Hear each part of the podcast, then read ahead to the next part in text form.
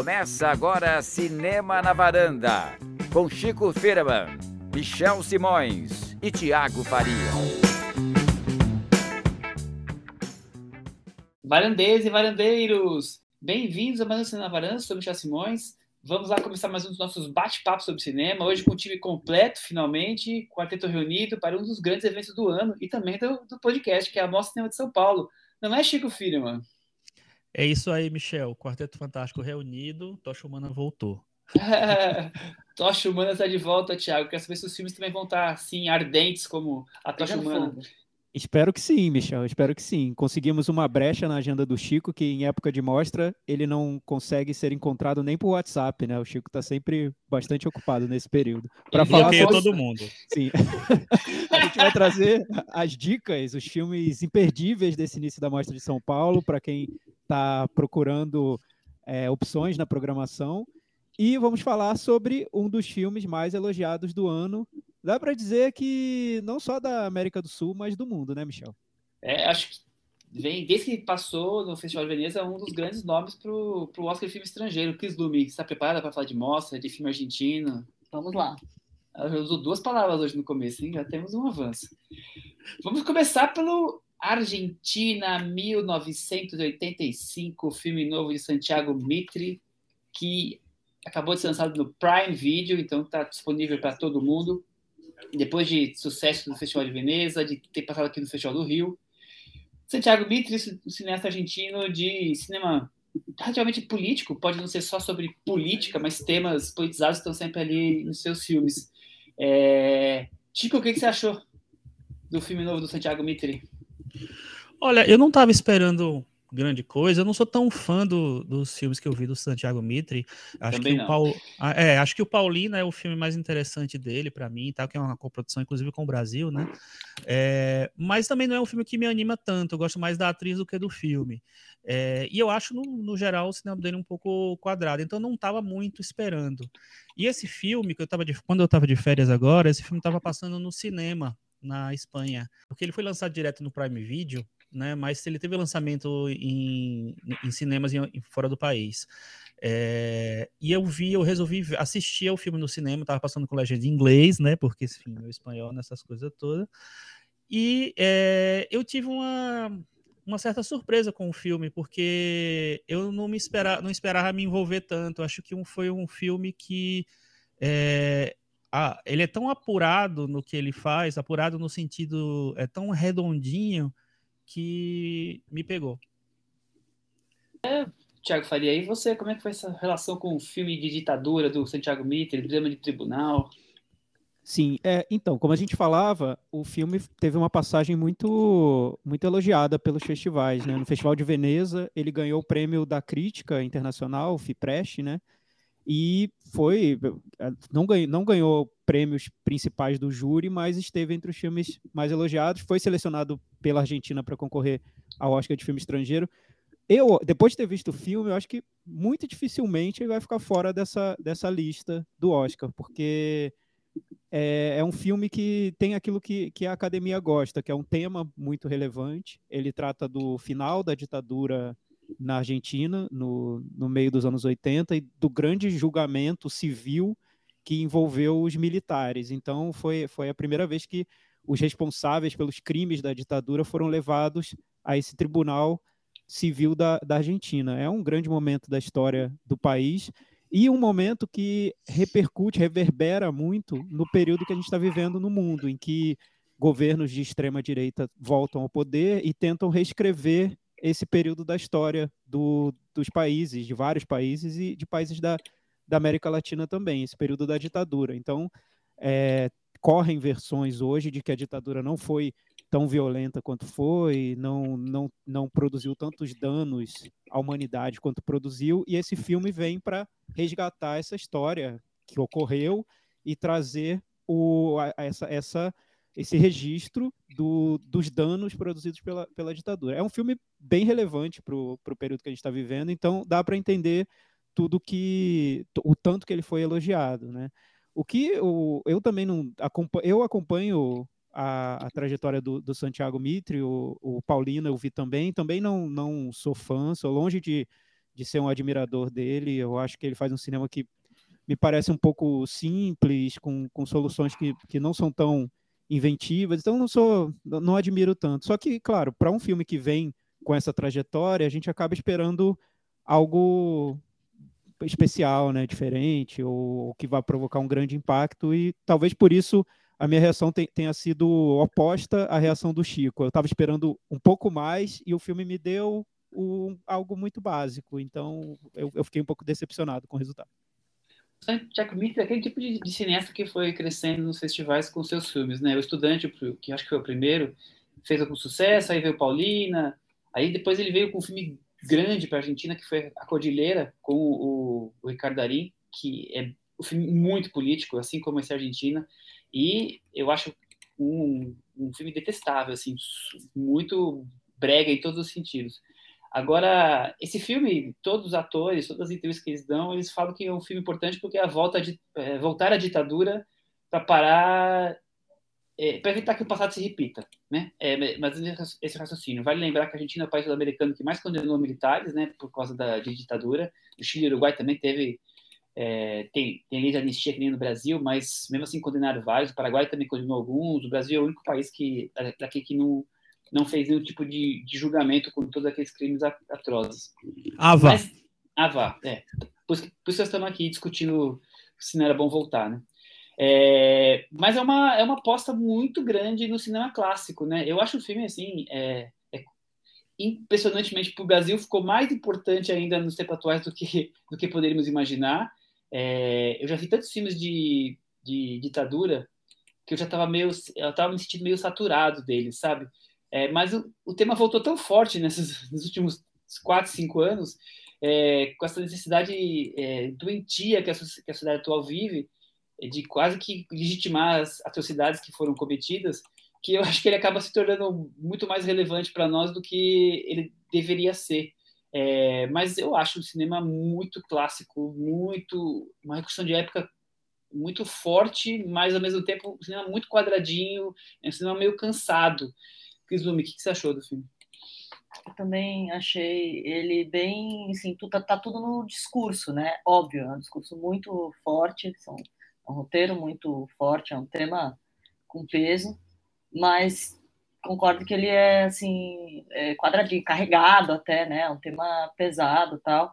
Se apoia um, um, um pouquinho no, tem alguns momentos em que ele consegue ter uma leveza se apoiando no carisma do Darim, mas eu acho ele mais caretão. Caretão, Chico.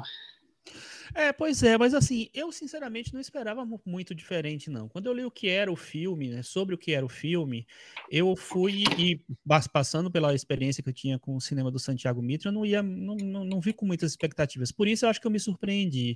E eu acho, assim, é, esse é um é exemplo bem típico é, daquela comparação clássica que se faz muito no Brasil sobre cinema argentino e cinema brasileiro. É, não acho que existe um cinema melhor entre os dois países, mas eu acho que nesse aspecto do cinema clássico, da narrativa clássica, a Argentina muitas vezes é, é, dá um, um, um, exemplo de como fazer uma, criar uma narrativa clássica é, muito bonitinha, contad, bem contadinha assim. Eu acho que eles são bem exemplares na é, e entregar um produto arredondado, assim. Não é um filme que realmente tem uma pegada de autor, inclusive o próprio Santiago Mitre, nas entrevistas que ele dá, ele fala que ele resolveu fazer um filme popular para muita, muita gente assistir, para tocar muita gente, inclusive gente fora do país, para tocar muitos jovens que não conhecem a história da ditadura, então ele resolveu apostar no humor, o filme começa com uma piada, é, tem, enfim, vários momentos de... O alívio de... cômico do menino, né? Total, total. É, e, não, e, e, da troca do próprio, do próprio advogado com do, como é que chama? Do, do assistente com o. o é, promotor e o promotor adjunto. Exatamente, o, o, o, procurador, sei lá.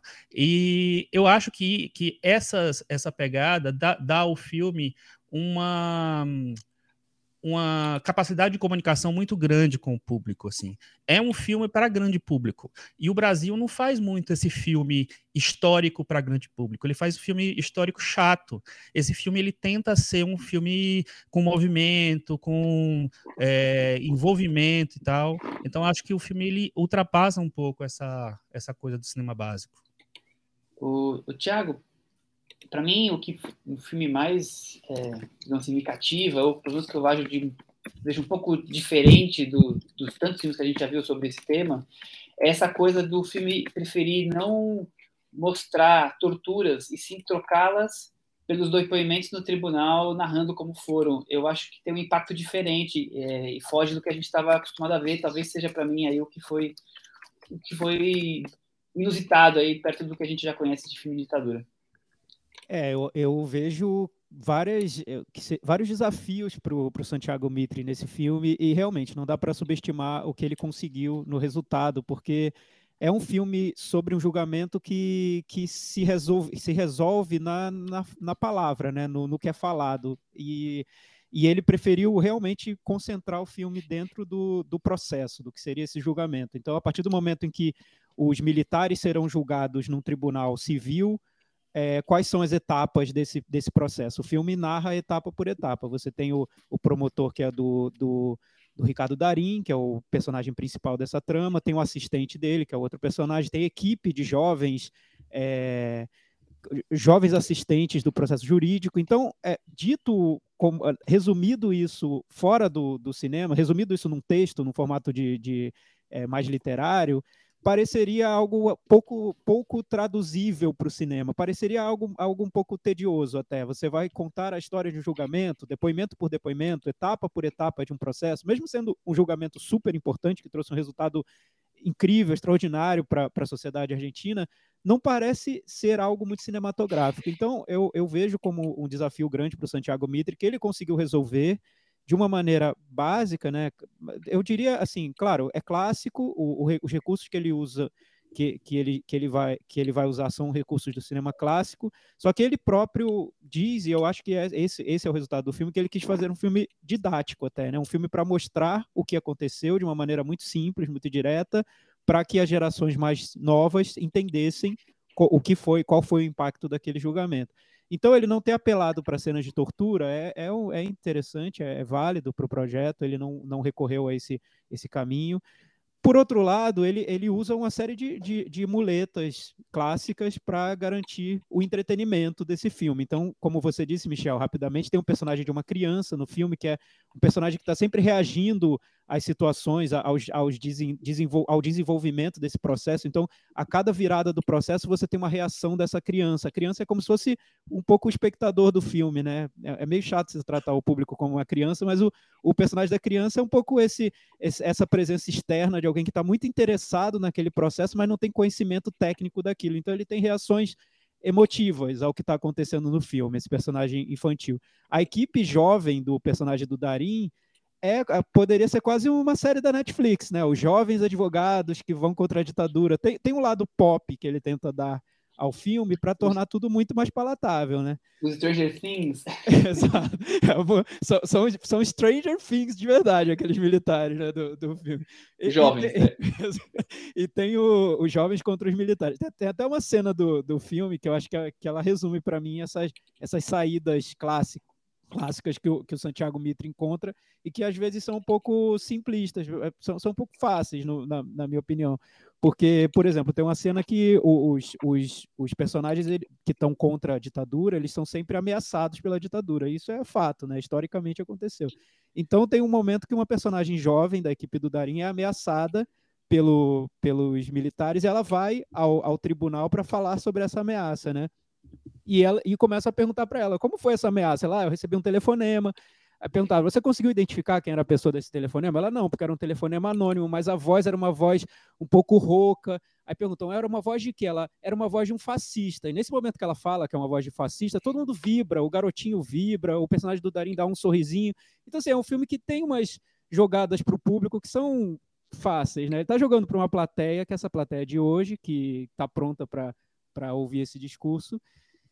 E o que, o que me decepciona é fica nessa superfície mesmo. Você não vai esperar nada que, que vá um pouco além, nem cinematograficamente, nem no, na maneira como ele trata esse discurso. Ele quer passar essa mensagem. Então, é interessante o tanto de desafio que ele venceu. Ele consegue transmitir a mensagem. É um filme que funciona realmente.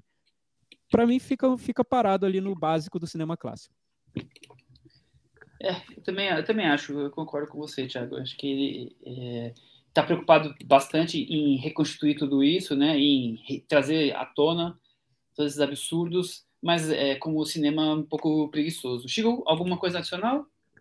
Não, eu acho que eu, eu entendo isso que vocês falam, concordo com vocês. Eu acho que ele não sai muito do, do feijão com arroz, mas ele faz um feijão com arroz muito bem feito. Faz, então, faz sim. Eu acho que isso dá uma diferença. Eu gosto muito do elenco, acho o elenco super afiado, assim. É, é, acho que é, eles estão muito a serviço do filme. É, então o Tiago citou o menino, mas tem a esposa, a mulher que faz a esposa do Darim também. Então tem vários pontos ali que, em que você, é, o espectador se apegar e, e o filme cresce. Assim. Um, uma curiosidade é que o filme é co-escrito pelo Mariano Linás, que é um diretor e roteirista argentino. É, que engraçado. Ultra criativos, né? Então, é engraçado porque, é, como diretor, ele é, um, é bem ousado, né? Ele fez o La Flor, que é um filme de 8 horas, não, 14 horas, sei lá, não lembro mais. Enfim, que é todo conceitual e tal. Ele tem Histórias Extraordinárias, que é outro filme também muito conceitual. E só que ele é um colaborador antigo do Santiago Mitre. Ele escreveu acho que uns quatro ou cinco filmes do Santiago Mitre, junto com ele, né? É, então é interessante que um cineasta que seja tão autoral é, participe de um filme que seja que tenha essa pegada mais clássica. Tipo, e, mas, mas, eu, mas eu acho curioso isso, porque parece dar a impressão de que foi uma intenção deles mesmo, né? Assim, vamos segurar esse lado que poderia ser mais experimental, talvez, e vamos fazer um filme pro, pro público, aquilo que você falou, né? Vamos fazer um filme popular. E segura a onda aí, né? Não, mas, mas foi mesmo. O, o Santiago Mitre fala isso. Ele, assim, eu quis fazer um filme que tivesse o humor como guia para poder é, chegar mais perto das pessoas, um filme que fosse fácil de se, de se entender, assimilável, é, que falasse com jovens, que falasse com o mundo e tem falado, né? As chances do filme do Oscar são boas, assim, é, a categoria de filme internacional é a, é a, última categoria que começa a fazer previsão, mas muita gente já inclui ele entre os cinco lá, é um filme que tem essa repercussão.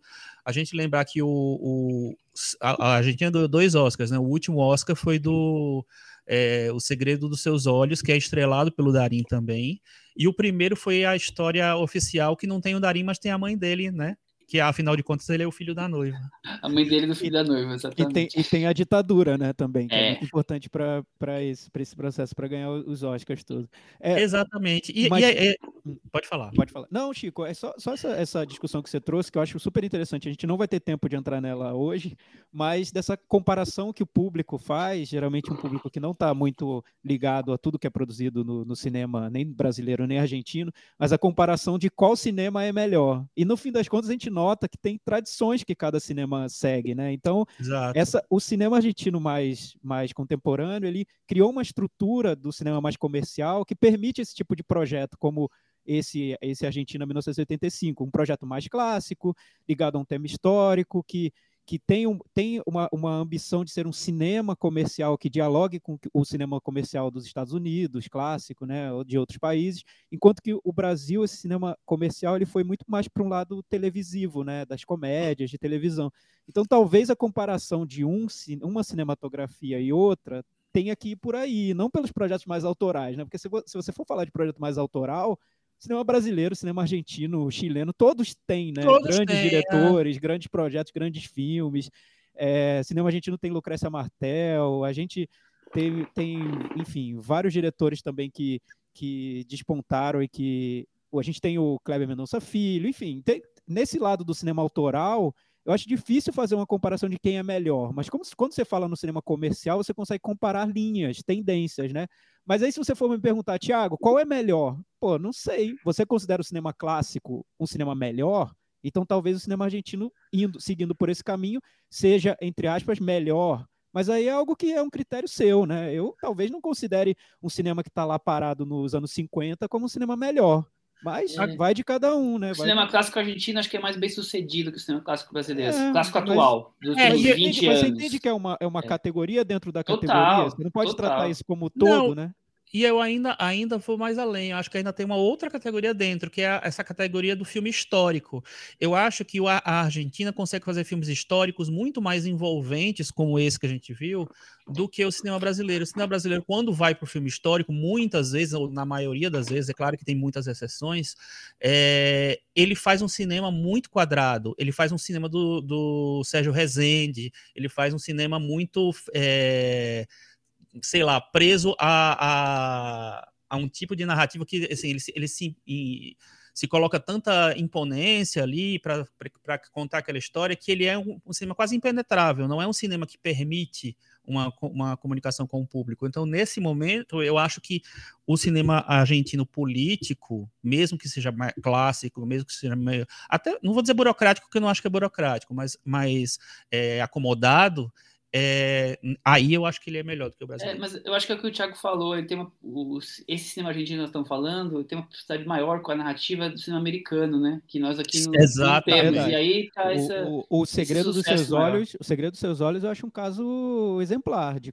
dessa proximidade desse cinema argentino comercial com o cinema americano. Tanto que depois o diretor foi fazer série, né? Teve, teve uma, uma facilidade de trânsito nos Estados Unidos. É. Tem, e tem teve um o remake, né? Exato, Sim. tem remake. E, e, mas isso tem uma explicação prática mesmo, até na formação dos cineastas nos Estados Unidos, nos cursos de cinema. No, dos Estados Unidos, não, na Argentina, nos cursos de cinema da Argentina. Tem uma, uma questão técnica na formação desses cineastas que aproxima um pouco do cinema americano e que aqui no Brasil não tem muito. Mas eu não vejo nada como positivo ou negativo, eu só estou dizendo não. que é um, é um, um Característica fato, né? só, é um né? fato. É Se você gosta mais desse tipo de cinema, você vai achar que o cinema argentino é, é muito superior. Mas, né, eu não acho que seja por aí a discussão. Também acho. Vamos é. finalizar com. Pode falar, Chico. É, não, é isso mesmo. Então vamos finalizar com, com as nossas cotações. Tiago Faria, qual, você vai deixar o filme na varanda? Vai despencar? É, eu acho que é um filme que vale ser visto pelo, pelo lado histórico e pelo momento que a gente está vivendo. É importante que as pessoas saibam o que aconteceu cada vez mais. É, parece até meio bobo, né? A gente ficar falando, poxa. Não é, é não, Tiago, não é bobo, não. Entendam o que aconteceu, né? É, bobo é que não entendeu isso, né? É, mas é, que, hoje, é que hoje parece que é, se reinventa a história de uma maneira muito fácil. Então é bom ter voltarmos aos registros oficiais, às declarações oficiais, ao que aconteceu, a como foi na realidade. Então, para mim, esse filme vale ser visto por isso. Como cinema, ele fica pendurado. Então, o Thiago pendurou. E você, Cris? Para mim, fica. Você, Chico? Para mim fica também. Fica com as ressalvas de, de, que é um filme que não, é, que não ousa, que não vai muito além, mas é um filme que eu acho que é competente no que ele se propõe a fazer. Isso aí também, eu, eu também, ele fica, mas também, assim, com bastante ressalvas, porque é, podia ser mais criativo, podia ser mais inventivo, além de mandar sua mensagem. Mas tudo bem, tá aí. A, vamos falar dele no Oscar, provavelmente ele vai estar tá aí na, nas, nas corridas que o Chico Firma acompanha tão bem. Vamos falar de Mostra de Cinema de São Paulo agora. Já começou na quinta-feira passada. É, já, então, nós estamos vendo alguns filmes. Alguns a gente já, boa parte da galera já viu, alguns nem tanto. Então nós vamos fazer uma conversa um pouco mais solta, mas vamos fazer que nem a gente fez no plano anterior, com o Festival do Rio, que a gente trouxe um filme específico, pelo menos para ter um, uma conversa um pouco maior, que vai ser o After Sun, que é da, o filme da escocesa Charlotte Wells. É, acho que é o filme de estreia dela. Foi o Isso. filme sensação do, do Festival de Cannes 2022, passou na mostra da Semana, Semana da Crítica, que é, são filmes menores e diretores não tão conhecidos. Vai ser lançado pela MUBI, mas desde que ele passou lá em Cannes, ele já vem sendo muito elogiado e eu estava muito ansioso para assistir. É, e eu sei que a gente teve aqui opiniões positivas, porém não tão semelhantes, né, Chico? Não sei de nada que você tá falando aí, não, viu? eu achei o filme ótimo, eu gostei demais do filme. Eu não tava esperando que fosse um filme tão é, inventivo no formato, um filme que fosse tão desprendido de uma narrativa mais clássica. É, eu gosto muito de como a Charlotte Wells constrói esse roteiro, que é um roteiro de álbum de fotos, vamos dizer assim, na verdade, álbum de vídeo, né?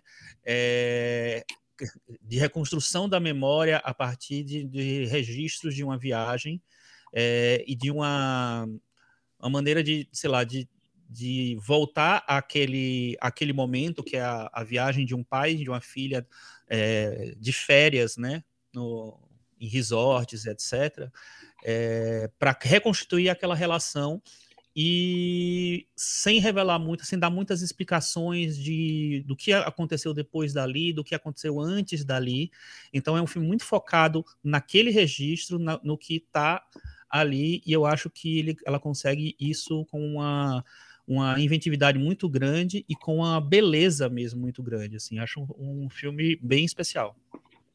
O, o Thiago, é, tem se tornado muito mais comum do que era antigamente filmes de memórias dos próprios autores, né?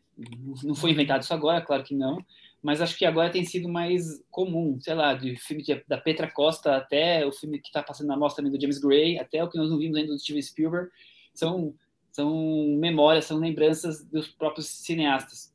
É, esse daqui é inspirado nas lembranças da, da diretora jovem, numa férias de verão que ela passou com o pai, nos anos 90, e é uma obra assim autobiográfica, talvez na questão sentimental, nem tanto talvez nos fatos. O que você achou do filme After Sun? É, eu acho primeiro impressiona ser o primeiro filme dela, né? Ela fez curtas antes e foram curtas elogiados. Só que, para um primeiro longa, um longa que já chega sendo exibido numa mostra paralela do Festival de Cannes e consegue essa repercussão toda que ele teve, dá dá para ver que, que foi algo especial. Ele é distribuído nos Estados Unidos pela A24, aquela distribuidora que a gente fala tanto aqui, do que, que, que distribui filmes de terror e filmes que são é, elogiados por serem criativos e diferentes. Então, o filme até conseguiu uma distribuição muito boa nos Estados Unidos, porque o que eu acho que ele, que ele chama atenção, além de ser de ele vir num momento em que você tem cineastas mulheres se colocando no, no, nesse, nesse, nesse, nesse, grande debate do, do, do, cinema do momento e se colocando como as vozes principais, você tem um cinema que é muito íntimo, né? Você, ela, como fazer um cinema muito íntimo e transformar isso em imagem, né? Qual, qual, como é esse, esse processo? É quase como se ela quisesse passar a impressão de um cinema, de um filme que foi encontrado, abriram a gavetinha do, do do, das, do quarto dela encontraram esse filme, uma fita, e a gente está vendo essa fita que foi encontrada. Então, para passar essa sensação de algo muito íntimo, ela trabalha com várias texturas diferentes de imagem, né? Você tem a textura do vídeo, de, de uma gravação de celular, você tem uma, uma textura de, de, um, de um VHS, de uma câmera de VHS. O filme se passa num, num período de férias de um pai e de uma filha, e o pai está sempre gravando cenas ali da, das férias, momentos da, da relação dele com a filha. Então, o que eu vejo que me impressiona no projeto é, já num primeiro filme, uma diretora que conseguiu pensar toda, é, todo o conceito do filme que vai algo que vai muito além da trama em si. Então você tem a trama, você tem bons atores interpretando aqueles personagens e você tem toda uma estrutura visual, formal para passar essa impressão de algo íntimo, algo que foi encontrado, algo quase um found footage, mas não de terror, né, sentimental daquele, daquela relação dos dois. Tem então, um projeto de cinema ali, né? É, só, só por isso eu acho que já vale vale ver o filme. Mas, claro, é o primeiro filme. Então, dentro dessa discussão de quais são as fragilidades de um primeiro filme, eu consigo encontrar algumas e que não faz com que eu trate como um grande filme. Mas, realmente, é uma diretora que eu vou acompanhar, vou querer ver todos os filmes que ela vai lançar. Estamos de olho nessa escocesa. Bom, é um filme melancólico, né? Uma melancolia um pouco mais doce, mas melancólico, um filme carinhoso, de, uma, de um pai e uma filha se conhecendo, é, por mais que são pai e filha, mas eles não moram juntos, separados, até moram em, em países diferentes, né? Então é, é, uma chance de proximidade ali. Enquanto há essa, essa possibilidade desse relacionamento se tornar mais íntimo, também tem ali um coma fade de uma garota viajando fora do, do, do, Reino Unido, conhecendo gente, vivendo experiências amorosas, né? E toda essa, essa descoberta do, do próprio pai. Então, eu acho curioso como o filme consegue captar tudo isso muito bem. É um filme mais sentimental, é, mais ligado a tudo isso, essas questões de textura que o, que o Thiago falou aí com relação à parte da, da imagem, né? É, lembra talvez de leve em alguns pontos o A Menina Santa da Lucrécia Martella, que falando de Lucrécia no, no, filme anterior. Mas também é um filme sobre um pai é, vivendo uma nova fase de maturidade, né? De um tipo de responsabilidade que ele não tem no dia a dia, de saber lidar com a filha e também de conseguir se divertir em férias. É, eu acho curioso como ela consegue trazer essa dualidade. É, o foco está na menina, mas também tem uma questão do, do pai ali, de estar tá se desprendendo do, do, de uma vida para uma nova, que é de ser pai, pai mesmo. Chico. É, não sei, acho que o filme me toca muito, assim, e eu não estava esperando muito. É, quer dizer, tava, tava esperando porque eu sou muito influenciado pelo Michel Simões, ele falou que era o filme que ele estava mais esperando esse ano. Do ano, verdade. Aí eu disse assim, ah, eu vou ver então, beleza. E assim, e realmente foi, foi o primeiro filme que eu vi é, oficialmente na mostra e valeu a pena esperar por ele, assim, foi um filme que ele me tocou muito porque eu acho que ele pega essa coisa do cinema de afeto que está tão na moda hoje, inclusive no cinema brasileiro, é, e ele leva para um outro, um outro patamar porque ele encontra uma, ela, né, a, a diretora, encontra uma maneira de é, embalar esse filme com, com um projeto mesmo, não é simplesmente um filme de pessoas sendo carinhosas com outras, é também isso.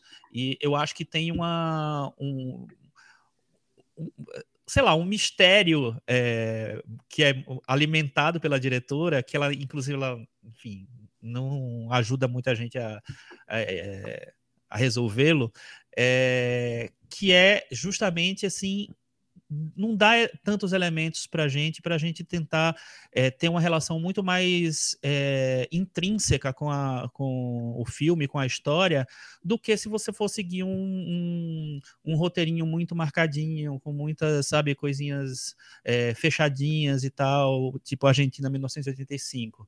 Não é esse filme, é um filme muito mais aberto e ele que ele permite que a gente se envolva com ele de outras maneiras. eu, eu gosto muito disso.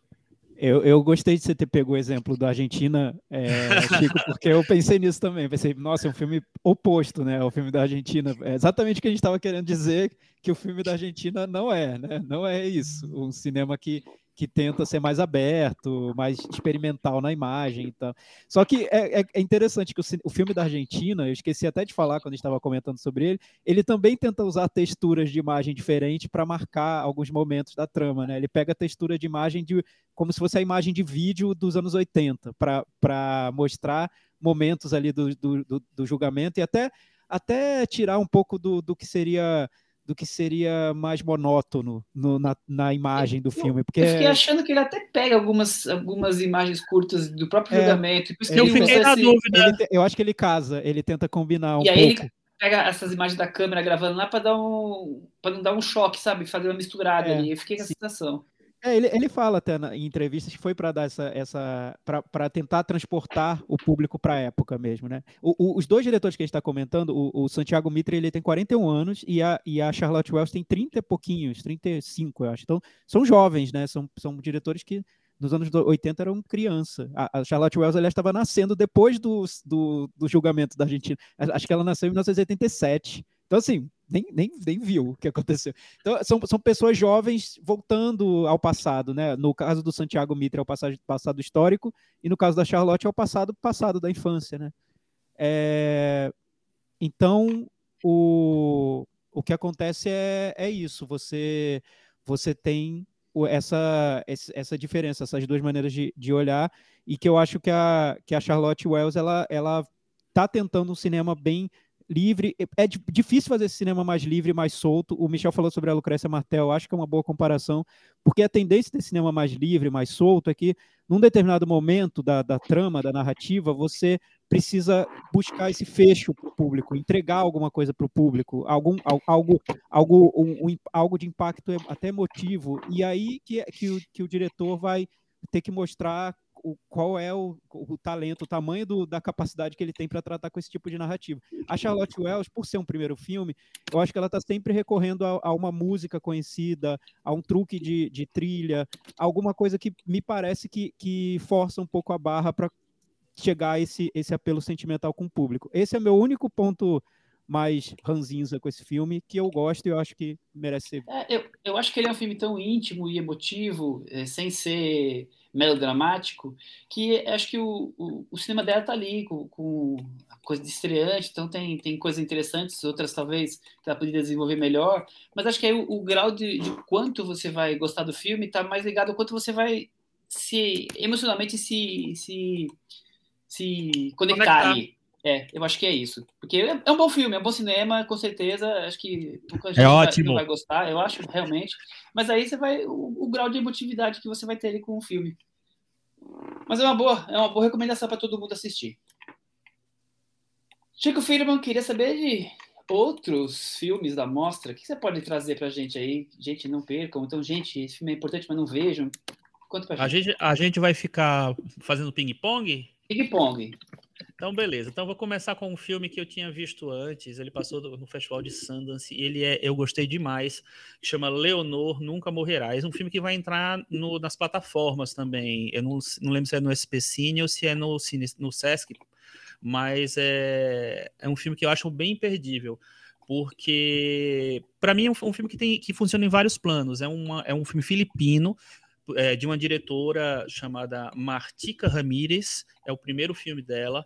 É, é um filme que tem uma é, é, uma homenagem ao cinema, mas de uma maneira tão criativa, tão cheia de fantasia e, e é, com a belíssima interpretação da, da atriz principal, que eu acho que sai de todos os, os, os, caminhos que possíveis que você possa imaginar que uma homenagem ao cinema poderia ser feita. Então, ela vai, ela vai, ela é, cita os filmes de ação, ela cita o cinema popular e o cinema de fantasia numa mistura muito, muito interessante que deixa o filme adorável, assim. Acho um filme bem, bem legal para assistir.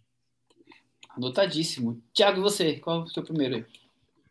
É, eu acho que tem um, um, filme que é, que é um pouco incontornável nessa edição, que é um clássico de um cinema mais experimental dos anos 70, que é O A Mãe e a Puta, do Jean Eustache, que é um filme de 1973, se não me engano, que está sendo exibido na mostra com a cópia restaurada.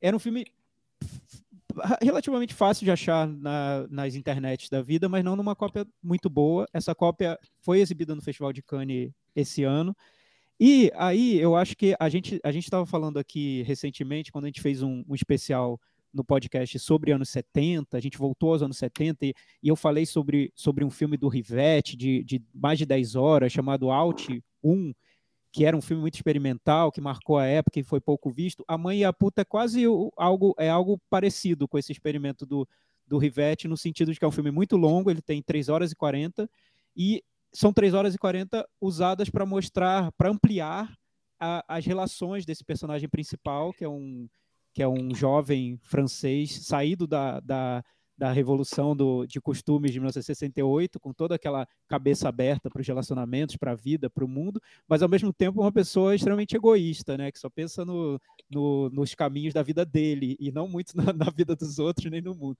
Então o filme é, é bem crítico em relação a essa, essa geração dos anos dos anos 60, e ele faz, de, de, uma maneira experimental, ele trata cada encontro desse personagem com outros personagens, principalmente mulheres, né, com quem ele se relaciona, de uma maneira que parece que vai até ele, ele é filmado quase como se fosse para esgotar cada encontro dele. Então, cada encontro dura um bom tempo na, na no filme. E essa experiência do tempo, do, do, de como esse encontro, é esses encontros são filmados, foi muito inventiva, foi, foi foi revolucionária até dentro desse cinema mais experimentado dos anos 70. Então, é um filme super importante está tá sendo exibido na mostra e numa cópia nova, então vale ser visto. Essa, para mim, é a dica principal. Muito bem. Obra-prima esse filme. Anotadíssimo. Eu, não, eu não, não, vi esse filme ainda, então estou aqui de olho nas sessões para encaixá-lo. É, eu queria destacar um filme que eu assisti com o Chico, inclusive foi ontem, que é o Dias Ardentes, um filme turco que para mim já de cara é a surpresa da mostra. Quero, espero filmes que, que me surpreendam mais do que esse, mas acho pouco provável. É, o filme, eu estava esperando que fosse tipo um, um esses neo-western, sabe? Que não, tem, não é western porque não tem cavalo, mas que é num, um terreno árido, com montanhas, e tem uma história ali policial. E, mas não é isso. É um filme que tem essa, essa, essa coisa, porque o, o, o trailer traz isso, mas é um filme. É, nós estamos acostumados a ver, principalmente nos filmes do leste europeu, essas histórias de corrupção em pequenas cidades, de que sempre tem um, um prefeito que toma conta de tudo e tudo gira em torno dele e, e o povo fica ali é, dependente do que ele faz. Uma coisa meio que, tá, que tem tanto no Brasil também, em várias cidades, mas a gente está acostumado a ver. O Panfil, por exemplo, que também vi com o Chico, tem muito disso.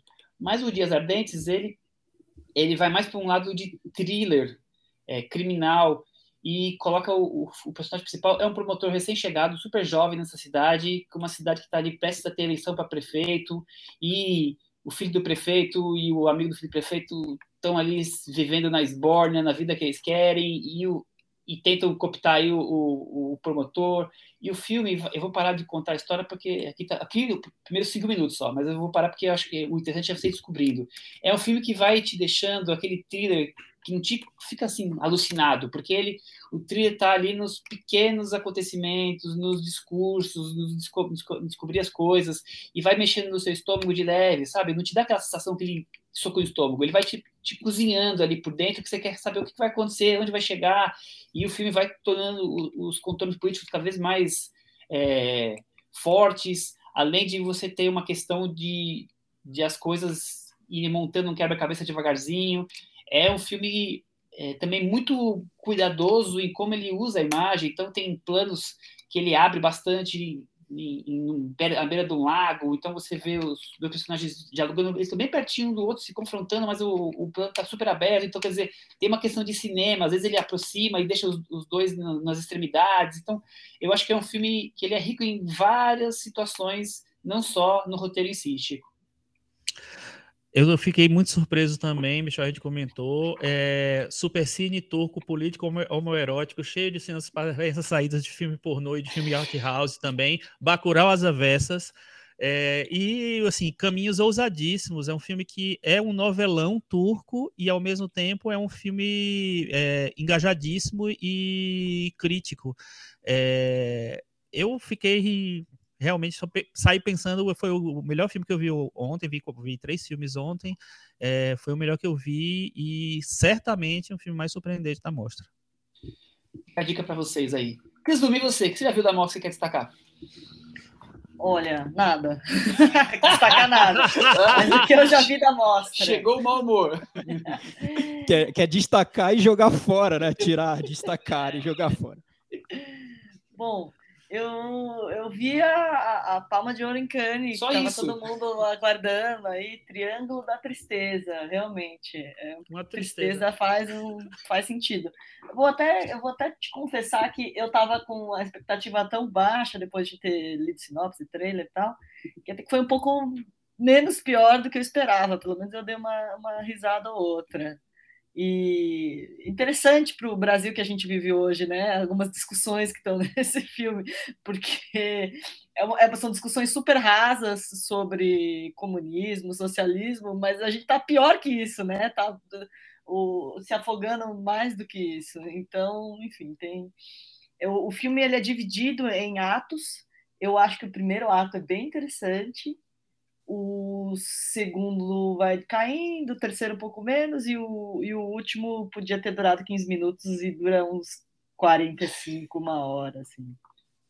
Mas, para quem gostou do The Square, que é o trabalho anterior, o outro trabalho do diretor, faz total sentido, conversa muito mesmo com, com essa tentativa de fazer uma, uma crítica engraçadinha, algumas coisas que estão estabelecidas na sociedade. Mas Chico, sei que você detestou com força, conta pra nós. Ah, detestei, gente. Eu acho que é um filme que é, a Cris falou bem, é um filme raso, é um filme que ele se propõe a fazer uma crítica sarcástica, irônica da sociedade, que é uma coisa que o The Square já fazia e, e de uma maneira até um pouco mais leve, e o Força Maior tinha um pouco também, é, então é um pouco dessa ironia é, de do, do que é a sociedade, do, de, de como a hipocrisia toma conta de tudo, das nossas relações, etc. Só que eu acho que ele é tão bobo na maneira, é quase infantil, eu acho, na maneira que, que ele. É, sei lá, é, que ele opera para poder chegar a essas conclusões que me irrita um pouco, assim, acho que o Ruben Östlund, ele tá cada vez mais indo para um caminho mais de tentar agradar é, pelo popular, assim. E eu acho que esse filme dialoga. Isso eu acho que tem uma, uma vantagem no filme. Eu acho que ele dialoga muito com o momento atual do mundo, que é um momento de revolta contra essa essa estupidez que se instalou de uma maneira geral, essa volta às coisas mais é, sei lá, a ditadura mais é, disfarçada. Então, acho que o filme tem um pouco dessa dessa revolta, mas uma revolta tão juvenil, tão tão tola, sabe? Eu, a, e a maneira que ele encontra para traduzir isso assim é tão, sei lá, fácil que eu fiquei muito irritado com o filme. Eu acho um filme bem raso, bem fraco. E acho triste que ele tenha ganho a Palma de Ouro em Cannes, mas é, eu acho que faz muito sentido é, a, a, comparação com o resultado da Palma em 2004, quando o Fahrenheit 4... É, Fahrenheit o quê? Fahrenheit oh, 11 de setembro, setembro, ganhou. É um filme que quer marcar uma posi um posicionamento, só que para mim é um posicionamento muito bobo. Mas eu acho que é isso, né, Chico? É, o filme é raso, mas, por exemplo, as discussões sobre esse tipo de tema no Brasil estão mais rasas ainda, então talvez tenha algum interesse para alguém, porque. Eu, não, eu... tem muito interesse. Muita gente, eu vi na abertura da mostra, muita gente saiu super. É, Nossa, não. que incrível. Não, é, é, é mais profundo é. do que qualquer discussão que a gente esteja tendo atualmente no Brasil, né? Então. Eu acho que é ser. é isso. Eu acho que tanto o The Square quanto esse, é, eles a, a um, a um público que está louco para ver críticas a alguns temas, mas é, é um público que não está preocupado em ir muito profundamente, né? Então, realmente, é, o Chico usa a palavra juvenil, eu acho que é um humor juvenil, eu acho que ele está ele tá criticando tema, os temas certos, eu acho que ele está escolhendo os temas certos para discutir, mas ele discute de uma maneira tão simples, tão pobre, tão rasa, e, e, a, e vai pro, pro. Como é que eu vou dizer assim? É, pro, pro desagradável, sabe? É, ele podia. Qualquer pessoa podia fazer filmes e que a gente reflita sobre os temas e não escancar e jogue na nossa cara a, a qualquer. A, idiotice. é uma vingança barata. Né? É isso, é isso. Então, Chico, você comentou, fez essa comparação com o Fahrenheit 11 de setembro. Eu não vi ainda o Triângulo da Tristeza. Eu tinha visto, vi o The Square e acho que por isso mesmo eu estou adiando para ver o Triângulo da Tristeza. Mas parece, a impressão que eu tive com o resultado do Festival de Cannes, sem ter visto o filme, é que parece que as pessoas estavam esperando chegar o filme que elas queriam para elas. E aí, ela, quando o filme chegou, elas deram o prêmio para ele. Porque foi o que aconteceu com, com Fahrenheit, né? Tava todo mundo querendo o filme que fosse contra o, o que estava acontecendo nos Estados Unidos naquela época. Quando chegou o filme, o filme foi, foi premiado, né? E hoje é... a gente é. sabe que o Fahrenheit 11 de setembro tá longe, né, de ser um grande filme. É um filme que ninguém nem lembra que existe, né? É. Pois é. Essa que é a verdade. É. E sobre, e sobre a, a mostra ainda, eu só queria recomendar mais dois filmes que eu vi rapidamente. Um é o filme novo do, do Hang Sang-soo, o filme da escritora. Aí eu não preciso falar mais nada, é só isso mesmo, é o filme novo do Hang Sang-soo, então é isso, tem que ver, né? É, tem, é, a, gente, a, gente, falou sobre essa, um dia sobre essa, essa diferença dos filmes preto e branco e colorido, do, coloridos do Hang Sang-soo. Esse tem uma surpresinha para os fãs de Sang-soo, então aguardem, Nossa, vocês vão curtir. Olha, plot twist! É uma surpresinha, assim, daquelas de deixar o queixo caído. E o outro é o filme que ganhou o Festival de Berlim desse ano, que é o Alcarraz, da Carla Simon, filme espanhol. A gente já falou sobre essa diretora antes. E esse filme, eu tava com uma expectativa grande, porque eu gosto muito do, do outro filme dela, que é o Verão... 1993. 1993. Verão 1993, que a gente comentou aqui no, no podcast. Eu acho um filme vai até um pouco na linha de, de, falando em projetos pessoais que tentam ser ousados também na imagem, no lado formal. É, vai, vai, um pouco no que o, o After Sun é um filme mais, mais simples, emocional, emotivo, de uma maneira emotiva, mas vai um pouco nesse caminho. Esse novo da, da Carla Simon é um cinema realista que, que eu diria quase neorrealismo, realista, assim, do neorrealismo italiano. Ele, ele tenta olhar os personagens sem criar uma trama tão clara entre eles. É, ele mostra os integrantes de uma família envolvida em agricultura na, na Espanha e que está sofrendo com a modernização daquela da relação no campo de uma maneira que, eu, que ao mesmo tempo eu, eu, acho que é um filme que ele é muito eficiente no realismo dele, mas me parece um passo para trás em relação ao, ao, anterior. Mas ela foi reconhecida, ganhou o prêmio. Talvez tenha sido o filme também que as pessoas queriam ter visto no, no Festival de, de Berlim desse ano. Mas vale a pena ser visto sim. É, eu acho o Carras simpático, solar, né? É para cima, filme família, mas também acho que um passo atrás no, no comparado com o filme anterior dela, que é, achei era muito, muito mais criativo, muito mais envolvente. Cris, você. Que filme mais você tem que falar? Eu? Mais? Você tem mais uns dois, pelo menos, aí. Fica à vontade. eu vi o Armageddon Time, do James Gray, com a Anne Hathaway, com o Anthony Hopkins, e a gente, Michel já falou aqui, é uma dessas de filmes sobre experiências pessoais do, do, dos, dos diretores, a vida muito peculiar e muito interessante desses diretores, só que às vezes não. E então é a história, a história dele vivendo no, no, no, subúrbio, com a família, a relação com a família bem judaica, os costumes, enfim, uma tentativa de fazer um coming of age, mas um pouco morno, na minha opinião. Acho que ele tenta emocionar com umas coisas que não, não sei se emocionam. É, eu, eu até o Rick Biro sempre brinca aqui que a gente é fã de, de James Gray, né, Varanda. Eu realmente gosto de todos os filmes dele, gosto desse, mas é o que eu, de todos é o que eu menos gosto. Está em último na minha, na minha lista. É, porque eu acho que é um filme que ele, ele, não consegue transmitir todo esse sentimento realmente como a Cris falou que ele talvez pretendesse talvez seja dele, né? É, eu, eu, acho curioso que ele, ele reconstruir a época e, e, o que ele cria, mas acho que ele não, não é tão bem sucedido quanto ele é das outras vezes. A gente tem um, um Hopkins ali em piloto automático, né? Ah, total. Não, tem uma cena, sem querer dar spoiler, mas tem uma cena que supostamente o personagem do Anthony Hopkins não está se sentindo muito bem, assim, né? Porque cria uma tensão na família. E ele, o Anthony Hopkins está numa posição de cochilo depois da macarronada de domingo, assim, não está fazendo esforço algum para aparecer, está super no piloto automático. É, realmente não, também não me, me animou muito, não. Chico, é, vou destacar uns filmes que eu acho que eles têm uma narrativa um pouco mais clássica, mas que eu acho que eles, eles marcam presença pela questão da representatividade. Eu vi o Joyland, que é o filme do Paquistão, um filme que, se eu não me engano, ele foi, foi o filme que ganhou a Queer Palm esse ano. É, passou no Sertão Regar, se eu não, se eu não me engano. Eu acho que foi competição, mas não tenho certeza agora. Enfim, eu, eu é, falo já. E aí o, o esse filme é, tem um personagem principal que é um cara que se casado, né, de uma, uma família super tradicional paquistanesa, Sertan Regar, né? É, ganhou e, E ele é, e ele termina, ele não tem emprego, ele termina arrumando um emprego num teatro musical e se começa a se envolver com a, com a personagem trans.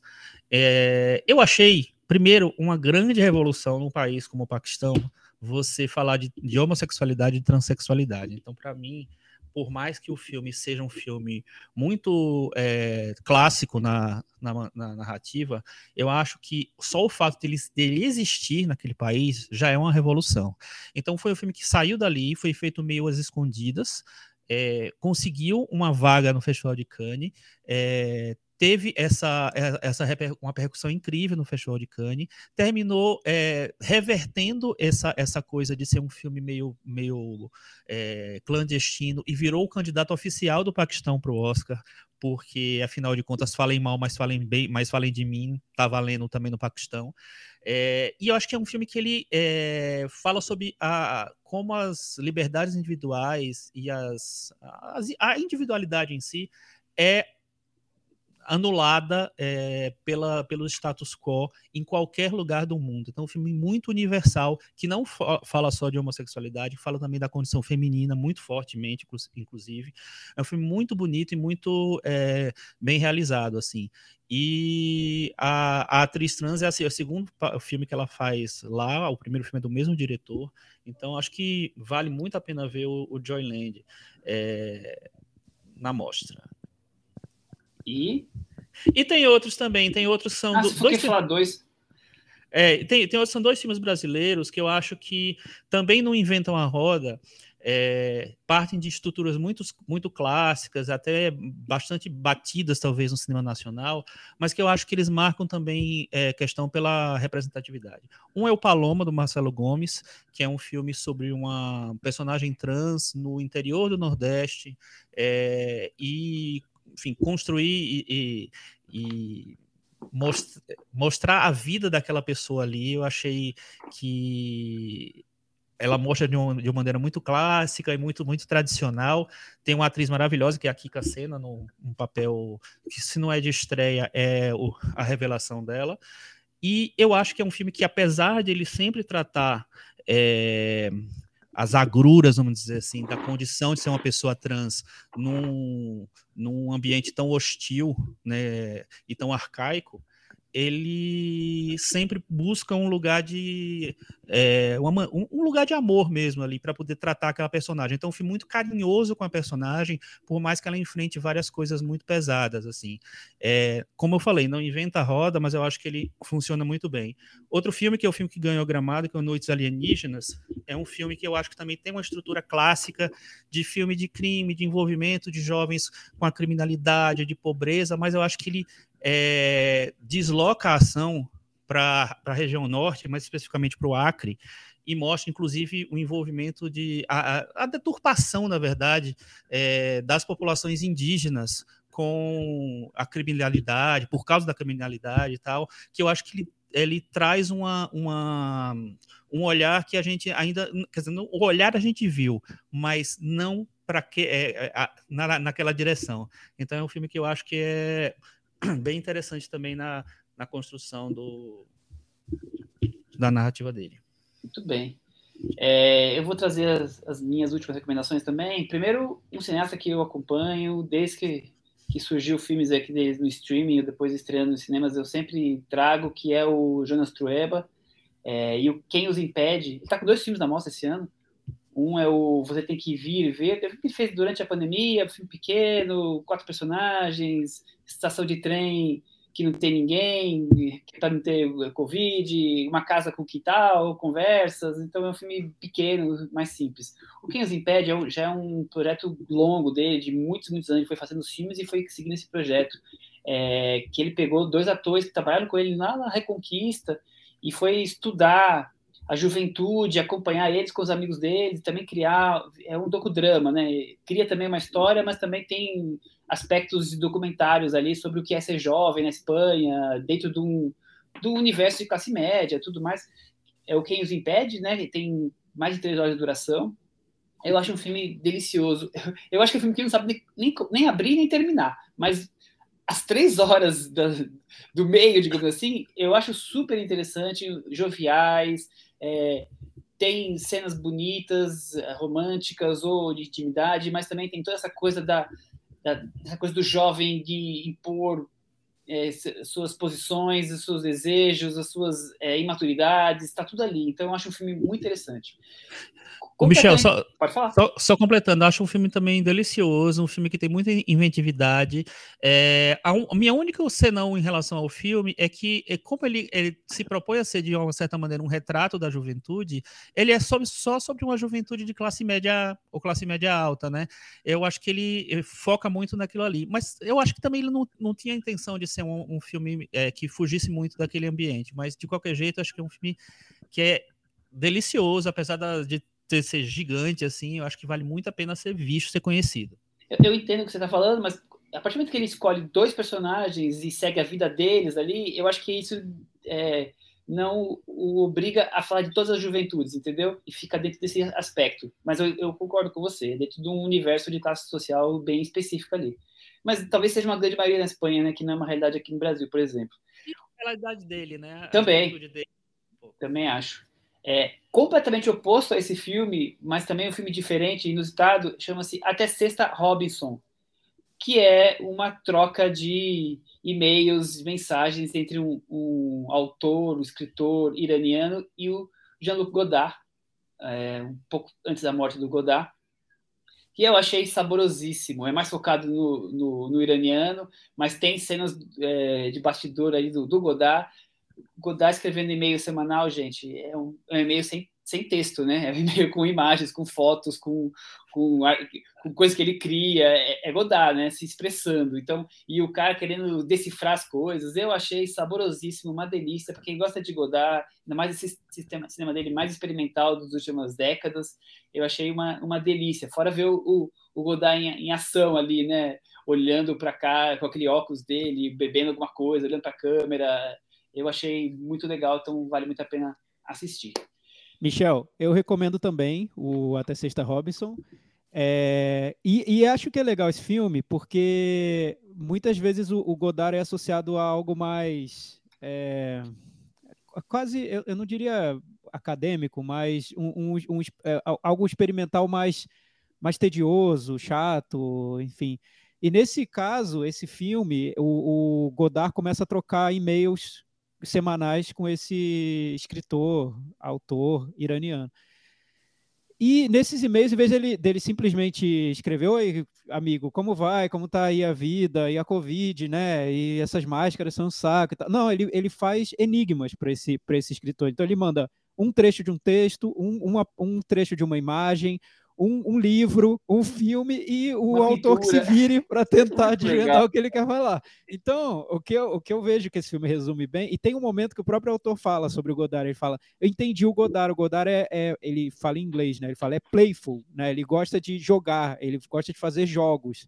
Então, eu acho que essa, esses e-mails que ele envia para o cara são mais ou menos os filmes que ele faz em relação ao, ao público mais amplo, né? Ele entrega aquele, aquela, aquele, aqueles elementos montados daquela maneira como ele, como ele monta dentro dos filmes, mas o, ele dá essa liberdade para o público interpretar da maneira como, como ele consegue, como ele vai achar interessante. E sempre de uma maneira muito lúdica, né? Essa, essa, essa é, uma, é brincadeira, é um jogo. Então, até a maneira como, como o Godard se mostra nesse filme, ele, ele, ele se mostra é, passando roupa, arrumando a casa, tirando os livros da estante. Você vai imaginar que vai encontrar um Godard mais, é, entre aspas, intelectual, né? Sentado numa mesa, arrumado. Não, ele está fazendo coisas super banais do dia a dia e, e ele envia essas imagens para esse escritor. Então. Godard meninão. É, para ah, vale quem, gosta do, quem gosta do, do Godard, eu acho que é interessante, mas também para quem tem uma imagem talvez é, limitada do Godard, é interessante ver também que ele era um cara que gostava de brincar, ele usava cinema, arte como um jogo também. Então isso está muito claro nesse filme. Total. E eu vou encerrar com pelo menos um brasileiro para não passar em branco, Adeotas, que é a, a, a peça do Gero Camilo, agora no cinema, depois de mais de 10 anos de sucesso no teatro. Eu vi a peça, eu gostava, gosto muito da peça, e o filme não, não, não tem nenhum avanço em cima do que é a peça, é, ao invés de um cenário único, tem quatro, cinco cenários que eles vão se revezando. A peça inteira e o filme todo é o Gero Camilo e o Mara Descartes, é, dois adultos é, vivendo eles em criança. Então, é, eu acho bem curioso. O filme fala sobre infância, fala sobre é, lidar com sobre memória, sobre lidar com os seus problemas do dia a dia numa cidade pequena, é, pais abusivos, é, você se sentir preso num, num universo, uma sociedade que que está tão ali quadradinha e você tem um, uma coisa mais poética, mais livre. Eu acho o filme bem interessante, é, porque é uma forma de você multiplicar ainda mais o público que a peça já, já tinha conseguido. Então eu recomendo o Aldeotas. É isso, gente. Acho que para terminar, só para a gente não ficar, ficar só falando de mostra, a Cris tem um filme do, de, de cinema que ela não conseguiu falar nos, últimos nos últimos episódios que ela pode trazer para gente. Um filme polêmico, que está falando mais sobre a polêmica do que sobre o filme, Cris. Conta para nós. É o Don't Worry Darling, da Olivia Wilde, que eu já devia ter falado aqui há algumas semanas, mas como, enfim, nos desencontramos aqui nas gravações, não consegui falar. Você chegou a assistir, Chico? Assisti. E, e, o que, que, você achou? Eu uma lástima. É, então, eu tive a mesma coisa do Triângulo da Tristeza. Eu estava indo lá com uma tristeza e aí eu falei, nossa, era um pouquinho melhor do que eu esperava, mas assim, não chega nem perto da, de cumprir a expectativa de um segundo filme da diretora do Fora de Série, né? Do Booksmart. Mas eu, e sem contar que a, a história do em volta do filme está muito mais interessante do que o filme em si, né?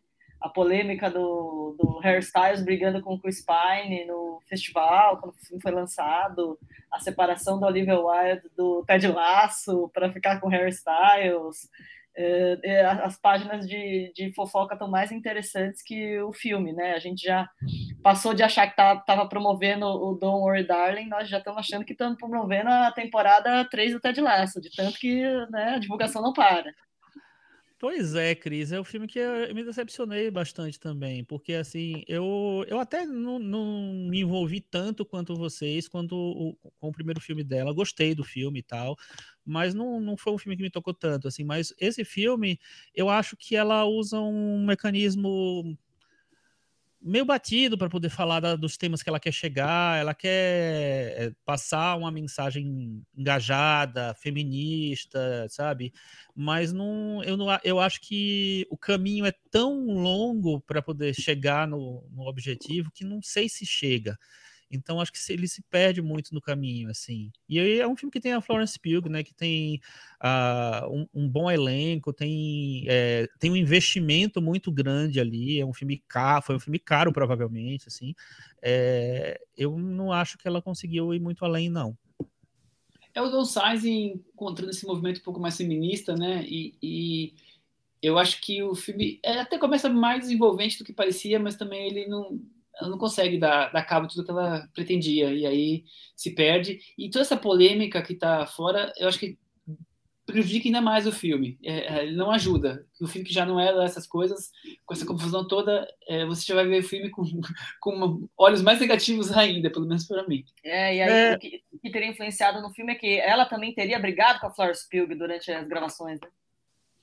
Sim, sim. Comenta-se que a Florence Pugh começou a ficar incomodada por causa da da relação. É, mais do hairstyles, né? É, exatamente assim. Mas eu acho também, de, é, tentando avaliar de uma, por um outro prisma, que é, existe uma, uma repercussão, a, a cobertura tem um, um, sei lá, uma, um prisma bem é, misógino também, né? Sempre colocando a Olivia Wilde como culpada ali, como é a pessoa que está errada. Sabe lá, ninguém sabe direito o que é que tá, o que é que tá acontecendo ali.